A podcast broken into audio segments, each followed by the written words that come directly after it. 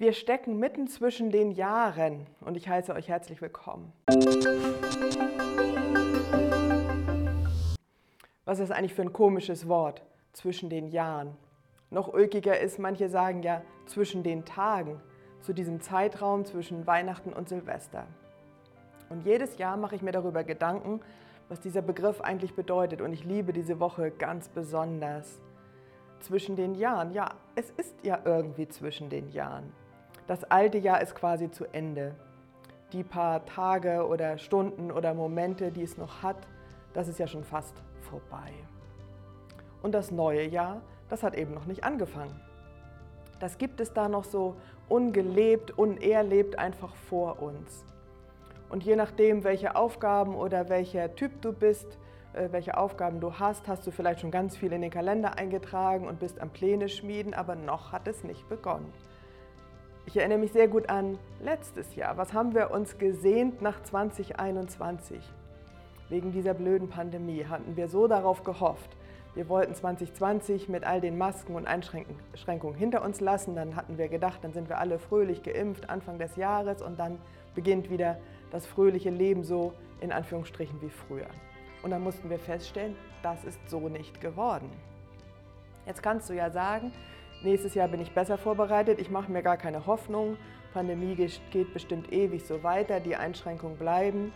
Und das ist ja ein guter Trick. Wenn man sich wenig Hoffnung macht, wenig erwartet, kann man auch nicht so enttäuscht werden.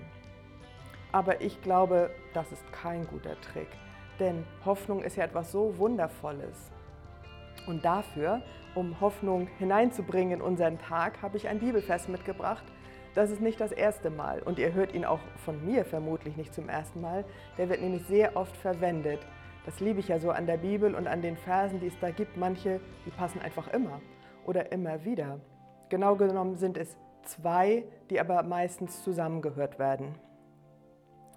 Es steht in Klagelieder 3, Vers 22 und 23. Die Güte des Herrn hat kein Ende sein Erbarmen hört niemals auf. Es ist jeden Morgen neu.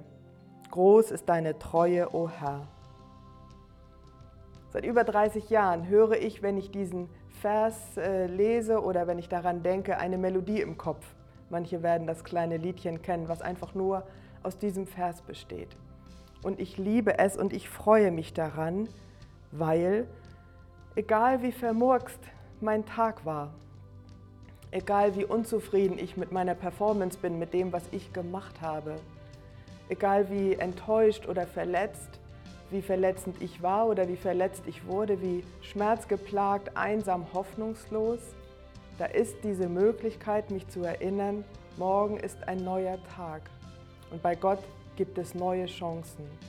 Gott schenkt die Hoffnung, dass etwas wieder gut werden kann, er erbarmt sich immer und immer wieder. Das hat kein Ende.